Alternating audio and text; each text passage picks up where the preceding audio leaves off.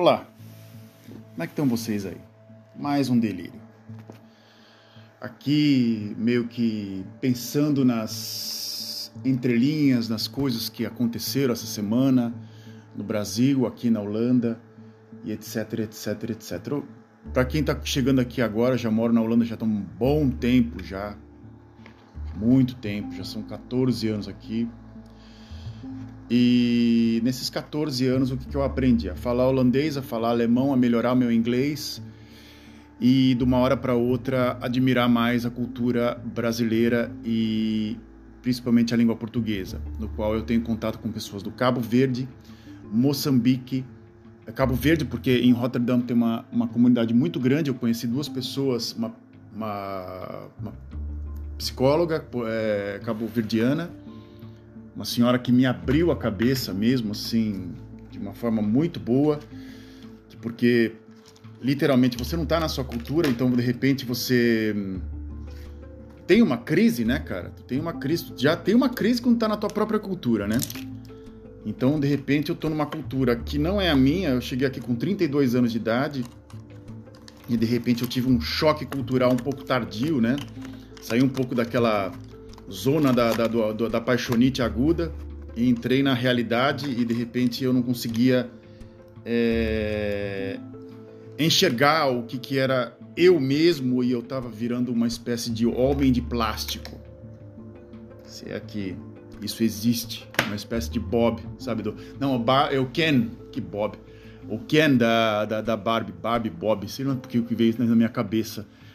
Eu virei uma espécie de homem plástico, assim. De repente eu acordei desse pesadelo e eu precisava de uma psicóloga e eu apelei para uma psicóloga holandesa e como aqui as pessoas são muito frias e elas se acostumam com uma coisa meio padrão, então se muda um pouco do padrão, eles não sabem lidar com imprevistos, eles querem literalmente a coisa meio que pré-pronta e etc, etc. E eu não era um cara pré-pronto, então a psicóloga não estava pronta para mim. É, eu não me lembro agora como é que é. O sobrenome dela era Block. Eu acho que o sobrenome dela era Block. Eu não me lembro o nome, primeiro nome dela. E eu lembro que no final da, da, da, da, da sessão ela falou assim para mim: Bem, eu acho que o senhor ou continua comigo ou vai seguir um curso de filosofia. Como eu expliquei no podcast anterior, eu sou uma pessoa que se uma pessoa fala uma coisa surpreendente para mim, eu fico em silêncio e depois eu venho com uma resposta que é uma espécie de um maremoto assim. E aí ela ligou para mim, eu eu falei assim, minha senhora, eu acabei de decidir que eu vou seguir um programa de não, um, um curso de filosofia, mas eu não vou mais me tratar com a senhora, com a holandesa. Aí eu fui no seguro de saúde e eles me indicaram uma cabo-verdiana que eu tive é, conversas, a gente ficou até amigo, até, né? Uma coisa que não é uma coisa profissional, uma coisa ética, mas as coisas. Ela, ela morou em. Ela nasceu em Cabo Verde, depois ela foi estudar em Lisboa, depois ela veio para a Holanda e teve praticamente a mesma coisa do que eu. E nós acabamos assim, meio que. Ela, entre aspas, foi a minha inspiração para iniciar o podcast, porque ela falou que eu tinha que escrever um livro sobre o que eu estava falando. Eu ficava em sessões assim de quase uma hora e meia falando para ela, ela até esticava meia hora a mais do tempo dela. E no final ela falou: você tem que fazer algo com essas histórias, você tem que fazer algo com essa didática que você tem, você, escreve, você descreve muito bem as situações. E eu falei assim: puta, escrever para mim é um, é um, é um é um ato assim que não é uma coisa muito que eu faço. Eu faço, mas não é uma coisa que eu faço. Eu desenho e falo bem. Escrever não é uma coisa que eu gosto, né? Que eu assim, uau, hoje eu escrevi 40 páginas. Eu fazia isso na, na, na faculdade, mas atualmente não é uma coisa que eu, que eu tenho um baita tesão assim. Bem, cinco minutos, quatro minutos e meio para ser exato. Como é que vocês estão aí? Se você está aqui nesses quatro minutos e meio, dessa minha explicação psicanalítica desse meu pequeno problema, é, eu sou o Frederico Ilec, ou Fred Ilec, eu assino assim nos meus. Eu assino F.Ilec ou Filec nos meus desenhos, e mais eu gosto de falar Frederico Ilec porque dá um pouco mais de pompa. Isso eu falo só Frederico, as pessoas falam, ah, italiano. Né? Fala, italiano cacete. Às vezes eu, minha família tinha essa coisa do sangue italiano, era orgulho, e de repente eu, eu acabei não gostando muito desse orgulho italiano. Eu prefiro ser eu mesmo e não ter nação. Eu cresci e com a língua portuguesa, eu cresci com a cultura brasileira. Isso é a minha bagagem e isso vai me levar até o final da vida. Se eu viver 100 anos, eu vou, viver, eu vou, eu vou nascer e eu vou morrer bra brasileiro e eu tenho que aceitar isso. É, é uma coisa. É isso. Então, nascer e morrer brasileiro, cara, eu tenho, tenho suas vantagens. Como qual? Carlos Drummond de Andrade. É... Eu hoje vou separar aqui alguns poemas, que são alguns podcasts que eu fazia. Um dos primeiros, eu sempre lia alguns poemas que foram poemas que me inspiraram. É, três escritores me inspiram muito na língua portuguesa: Fernando Pessoa, Carlos Drummond de Andrade e Camões e Mário Quintana. Eu falei, são quatro: Mário Quintana, Paulo Leminski, isso. Paulo Leminski, Carlos Drummond de Andrade, Camões e Fernando Pessoa. Camões eu odiava na escola, mas eu passei a gostar quando, quando eu entrei na, na universidade, porque eu comecei a entender. Comecei, os professores não explicavam, eles. É uma coisa que eu até conversei com a minha mãe ontem, que a minha mãe, como uma senhora de, do interior de São Paulo, assim, com, com que teve poucas oportunidades, muito talento. Assim, minha, mãe, é minha mãe é uma das bases minhas para o desenho, para falar a grande verdade. Assim, era a pessoa que me inspirava porque ela vivia fazendo é, é, arte. Ela era uma artesã assim, de mão cheia, era uma pessoa que, que, que desenhava com uma facilidade extrema, assim, extrema, mas não criava. Isso que era o grande problema da minha mãe. Ela tinha medo de criar. Então, o medo dela de criar fez com que ela virasse uma espécie de Ctrl-C, Ctrl-V na, na parte de artesão, assim. E muito crítica também, mas extremamente crítica em tudo. Então, até o próprio desenho dela, então ela não ela não divulgava as coisas que ela desenhava, mas ela desenhava muito bem, até só faltava uma, um tempero para ela criar. E se ela criasse, né, em si, né, seria completamente diferente, mas aquele, aquela barreira machista do Brasil, que o homem tem que sempre ser maior que a mulher e que blá, blá, blá, aquela coisa, aquela cagada toda que o Brasil que o Brasil tem, né? Que não sei se está passando ou se passou, ou se, não sei se um dia isso passa, é, fez com que ela ficasse guardadinha lá em casa, tranquilinha, sem ninguém mexer nela. E hoje, ontem eu conversei com ela, vi, senti um pouco um, um, a frustração da, do peso da. Como é que eu posso explicar para vocês? É, eu vou tentar explicar rápido antes que eu não entre mais no, antes que eu saia de, de novo do, do assunto. É, meus pais têm, minha mãe tem acho que 74 anos, meu pai tem 77 ou 78. É, eu participei de algumas aulas aqui de, de administração, de, de, de, de aqui chama-se engenharia de administração de empresa. Eles consideram também como uma espécie de engenharia também, né? Então eu fui convidado no, logo no, no início da, da, da, da, da do, quando eu cheguei aqui, eu apresentei meu currículo para uma escola uma espécie de uma universidade, e eu fui convidado para ser aluno especial de um curso de para um professor que queria me ajudar, que falava português, tinha morado, era um holandês que tinha morado no Brasil, e ele resolveu me ajudar do, do estilo Holanda, né? Dá com uma mão, tira com a outra. É...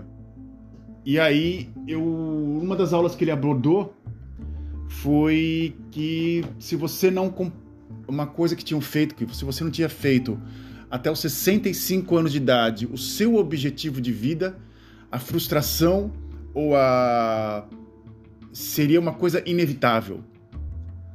Então, faz de conta, com 60 anos era para uma mulher e para 65 com um homem. Então era uma espécie de uma linha que tinha um gráfico bem holandês, sabe? Acho que não sei se vai ter isso no Brasil, mas é, se eles analisam assim, até o nível de frustração. E se você chegasse aos seus 65 anos, na época que você é aposentado, se você não tivesse feito o, o seu objetivo, o seu sonho, você teria depois uma queda, um desânimo, a depressão seria uma coisa, seria uma consequência. Então a depressão estava sendo analisada por gráficos, é uma coisa muito normal da Holanda. Só faltava agendar o dia que você tem que ser depressivo, é uma das coisas que eu ando, ando às vezes eu fui tão é uma coisa tão inconsciente aqui que você acaba agendando tudo, até o dia que você vai ficar triste. Né? Então eu tô ficando meio puto com isso. Então por isso que eu abro esse podcast e começo a falar que nem uma tramela aqui. Mas voltando ao assunto, Carlos Drummond de Andrade.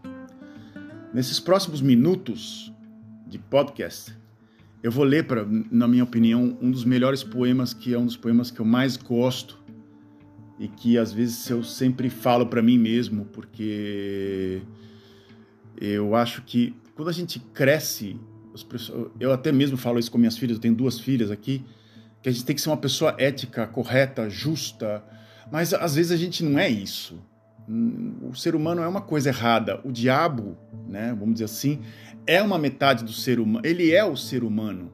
É uma metáfora do ser humano. O, do, ele, ele, você não é o diabo que está fazendo isso, é a sua natureza que está fazendo isso. Então tem pessoas que são muito religiosas e falam que o diabo está lá tentando você. Não, é a sua natureza, cara. É a tua natureza, né? É a tua natureza que está falando assim, aí, cara. É... Vai lá, faz uma merda lá, vai né? O diabinho tá aqui do lado. E o anjinho fala assim: não, Carol, pô, dá um tempo, né? Então tem aquela coisa do Deus e o diabo que tu, tu, tu, tu que tu se divide às vezes na, na, na, tua no teu dia a dia. E esse poema chamado Poema das Sete Faces do, do Carlos Drummond é um poema que eu sempre volto. São dois poemas que eu sempre volto. Acho que já comentei aqui. Um é Tabacaria, que é um longo do Fernando Pessoa que é um dos poemas que mais me tocam, assim. Eu já li em inglês, já li em holandês, mas em português é uma porrada na minha cara e outra no meu estômago, assim. É uma coisa muito fantástica do, do, do, do, do Fernando Pessoa. É um dos escritores, para mim, da língua, um dos maiores da língua portuguesa, sem nenhum é, sombra de dúvida. E o Carlos Drummond é um cara que é, eu tive a felicidade não de. É, tipo, parece que eu, eu olhei pro, pro, pro, Carlos Drummond, tava na minha frente, assim, eu batendo papo. Não. Quando eu era criança, era uma espécie de. Era Cecília Meirelles e o Carlos Drummond sempre apareceu na televisão para falar alguma coisa. Quando o Carlos Drummond faleceu, acho que foi em 86, ele tinha uma nota de, de alguns cruzeiros, não sei quantos mil cruzeiros, e tava a cara do Carlos Drummond de Andrade com o poema da, também da Cecília Meirelles. Então era uma coisa que a gente via e eu com, com a minha curiosidade é, é, saudável, tem uma curiosidade muito boa. Eu consegui conviver com esses poetas, poetas, mas no mesmo período. Então, uma coisa muito fantástica. Vou começar a ler aqui. Caso eu dê umas mancadas, eu volto, porque não foi nada ensaiado. Nunca é nada ensaiado nesse programa. É tudo na base do improviso. E eu vou começar aqui a ler o Poema de Sete Faces. Vamos lá.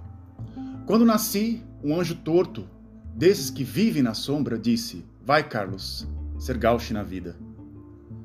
As casas espiam os homens que correm atrás de mulheres. A tarde talvez fosse azul, não houvesse tantos desejos. O bonde passa cheio de pernas, pernas brancas, pretas, amarelas, para que tantas, para que tanta perna? Meu Deus, pergunta meu coração. Porém meus olhos não perguntam nada. O homem atrás do bigode é sério, simples e forte. Quase não conversa. Tem, pouco, tem poucos raros amigos. O homem atrás do óculos e do bigode. Meu Deus, por que me abandonaste? Se sabias que eu não era Deus, se sabias que eu era fraco? Mundo, vasto mundo. Se, Se eu me chamasse Raimundo, seria uma rima, não seria uma solução. Mundo, vasto mundo, meu vasto é meu coração. Eu não devia, eu não devia te dizer, mas essa lua, mas esse conhaque botam a gente comovido como o diabo. De novo a bebida, né, cara? Puta que pariu. É do caralho isso. Sabe? É. Me vê um comichão, cara. Me arrepia, cara. Puta que pariu. É. é eu termino assim. Às vezes eu tô aqui no trabalho, eu tô explicando alguma coisa, o professor. Ah, fica se empolgando, cara, sabe? É, é uma coisa. Porra, eu não sou o cara do bigode, que te falar a verdade do, do, do, trem. Acho que eu poderia ser o cara do bigode quando eu era adolescente, né? Que era um menino muito tímido. Atualmente eu não sou o cara do bigode. Né? O homem atrás do bigode é sério, simples e forte. Eu era um menino pequeno, é, magro, alto e frágil. Eu não era pequeno, simples e forte. Eu era forte, tinha um osso, eu era mais meio desengonçado. Tem poucos e raros amigos. Assim, um pouco. O homem atrás do, do, do, óculos, eu tinha óculos e do bigode. Eu tinha óculos, era. É, é por isso que eu também, assim, me, me, me passa muita coisa, assim, essa, esse trecho. Meu Deus, por que me abandonaste? Se sabias que eu não era Deus, se sabias que eu era fraco. É muito honesto isso, né, cara? Eu, eu era um eu nunca me senti. Eu, quando me sentia forte, me ferrava, sempre, quando eu era adolescente, ou até hoje, assim, quando tem uma. Minha, minha, minha autoestima, ela, ela dá uma estilingada, assim, do nada. Ela dá uma espinanfrada, assim, né? Ela. Depois eu tomo uma burdoada para baixo, parece que é, diz assim, a mão de Deus, assim, né? Se, se eu fosse falar, tipo, a, a mão de Deus seria um, uma espécie de uma. Um, é, Hammer Fist, não sei se vocês assistem o UFC, né? Que é o, aquela mão de baixo para cima, assim, tum, sabe? Volta para baixo, sabe? E... uma coisa meio Monty Python, sai uma mão assim, de uma nuvem, assim, vai lá, Fred, volta, sabe? É... E é isso. Cara, essa, esse trecho, né? Mundo, vasto mundo, se eu me chamasse Raimundo, não sei. Seria uma rima, não. Ah, volta. Mundo, vasto mundo, se eu me chamasse Raimundo, seria uma rima, não seria uma solução. Mundo, vasto mundo, mas vasto é meu coração. Né? É... Cara, é... é não tem descrição. É... é muito bom e esse final aqui é eu não devia ter, é, te dizer, mas essa lua, né, que tem a ver com loucura, né, com os lunáticos, mas esse conhaque botam a gente comovido como o diabo. É do caralho. Só. Só isso. Sem descrição, Carlos Drummond de Andrade, o meu poema favorito. É, um dia aqui eu vou ler o Tabacaria, que eu vou até escrever aqui, vou tentar Tô aqui em frente ao meu pequeno laptop, que de pequeno não tem nada, sei lá, é um, eu não sei como é que chama essa. Ele tá aqui do lado, ele chama-se, ele é um PC, mas ele também tem um formato de laptop. Ele é um, tu liga ele, parece que ligou um jato, parece ligou um, um uma coisa que você aqui, ó. Fernando Pessoa, Fernando Pessoa, tabacaria. Tabacaria do caralho. Tabacaria. Eu vou ler só o primeiro, só o primeiro trecho do Tabacaria. Até vi um desenho bacana do. do, do, do, do Fernando Pessoa, que é uma, era, era, um, era, um, era uma pessoa caricaturável, né, cara? Que, aquele chapéu, chapeuzinho, até tentar ver uma. Eu não consigo. O, o Carlos Drummond também, né? O Carlos Drummond era um cara bastante. É, caricaturável, né? Deixa eu ver aqui. Aqui, ele tinha uma espécie de um chapeuzinho. Eles são meio similares, meio, meio, meio parecidos. O Fernando Pessoa e o, e o Carlos Drummond são meio, meio parecidos, assim, fisicamente, assim, um rosto mais fino, um pouco mais grosso. É interessante, assim, fisicamente são, entre aspas, parecidos. Tem o mesmo, o, o Carlos Drummond tinha um óculos um pouco mais grosso, um pouco maior, né? Mas eu vou ler a tabacaria. Um dia, eu prometo a vocês que um dia eu vou sentar aqui e eu vou ler o tabacaria inteiro. Né? Tá até a pessoa até escreveu aqui. Tabacaria é um poema longo e complexo. Ponto. Né? é, a pessoa já descreveu já nas primeiras duas linhas lá. Então eu vou ler só a primeira estrofe, que essa primeira estrofe já, essa primeira parte do, do, do poema já me diz muita coisa e mostra assim, meio que é a mão eu falo do, do hammer fist, a, a, marreta assim, do, do, de Deus mandando na minha cabeça, fala assim, caraca, desce desse pedestal, né? Tabacaria, né? Não sou nada, nunca serei nada, não posso ser nada. A parte, a, a, a parte isso, tenho em mim todos os sonhos do mundo. Cacete. Filho de uma sabe? Filho da mãe, sabe? E parece que você tem vários sonhos, você quer ser várias, ser várias pessoas e ao mesmo tempo você não é nada. Você, não, você corre, corre, corre não corre atrás de uma coisa que não, nunca vai dar um resultado para ti. E é mais ou menos isso que tu sente quando tu cria algo, ou tu acha que vai criar algo, vai chegar em pessoas X ou Y. E o meu karma, né, que como, como, como desenhista, como fotógrafo, como. Parece o José Serra, né? Como secretário da. Como secretário de educação, como, como todo mundo, né? Sei lá. Puta, e, e, por que, que criaram meme na, meme na vida, né, cara? Puta merda, né? Então, eu. Ha! Vocês entenderam. É, eu, eu praticamente quando vem esse, essa veia artística, eu quero, eu tento me manifestar e eu acho que as pessoas vão ter uma reação X ou Y. E no final não há isso. E vem uma coisa completamente diferente do que eu imaginava. Extremamente diferente. É às vezes coisas do acaso, ou coisas que eu nem imaginava que as pessoas iam reagir, ou coisas do gênero, ou pessoas que eu queria atingir, atinge uma pessoa completamente diferente do que eu imaginava, e tem uma, a reação da pessoa que eu queria atingir, mas reage em outra pessoa que eu nem sabia que existia. Aconteceu isso recentemente, até ontem.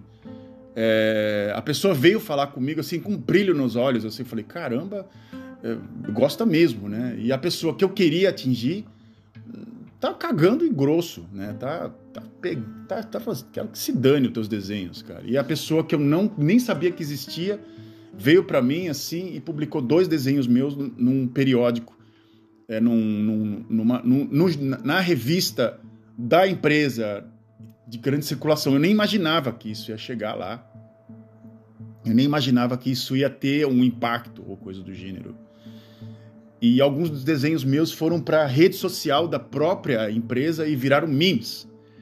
Então, eu não imaginava que isso ia acontecer. Sou tão cringe que tu, tu fala assim, puta, eu imaginava de uma, de uma forma completamente diferente do que poderia estar tá acontecendo e acontece de um jeito que tu fala assim, mas bah, cara, como é que isso vai acontecer, né, meu? É fogo, né? E tu e tu começa a falar gauchado, que quando eu fico indignado, eu começo a falar é, gauchado e, e, isso não é muito bom, não, porque não tem nada a ver comigo, porque, sei lá, eu, porque eu falo desse jeito cantado. também, uma coisa que me perguntaram no trabalho, me falaram que a minha voz é cantada, que meu, meu sotaque é cantado. É, qualquer idioma que eu falo é cantado.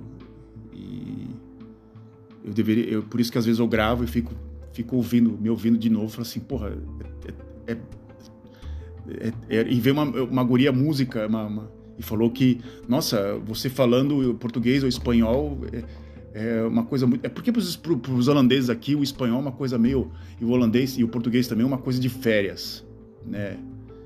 E aqueles clichês assim, os italianos são românticos, os espanhóis também, os portugueses e os holandeses e os alemães são nazistas, né? Ai, como é, como é foda. I love clichê, I love clichê. Você já ouviu essa música no Spotify? Acho que é do Brand Van 3000, ou Brand Van 2000, acho eu. I love clichê. Toda vez que vem esses clichês na minha cabeça, vem essa música na minha cabeça.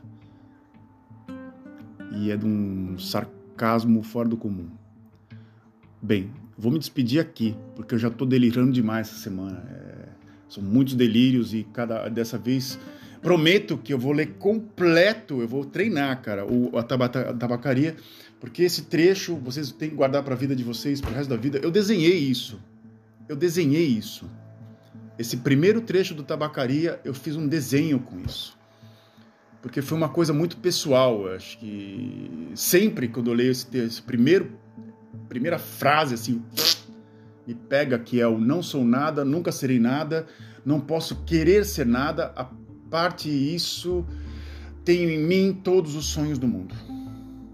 Bem, e aí vai, janela do, do, do meu quarto, do meu, do, do meu quarto de um de, dos milhões do mundo que ninguém sabe que é, se e se eu soubesse quem é, o que saberiam, e assim vai. Não vou ler inteiro. Eu tô afim de ler inteiro, mas não vou ler inteiro.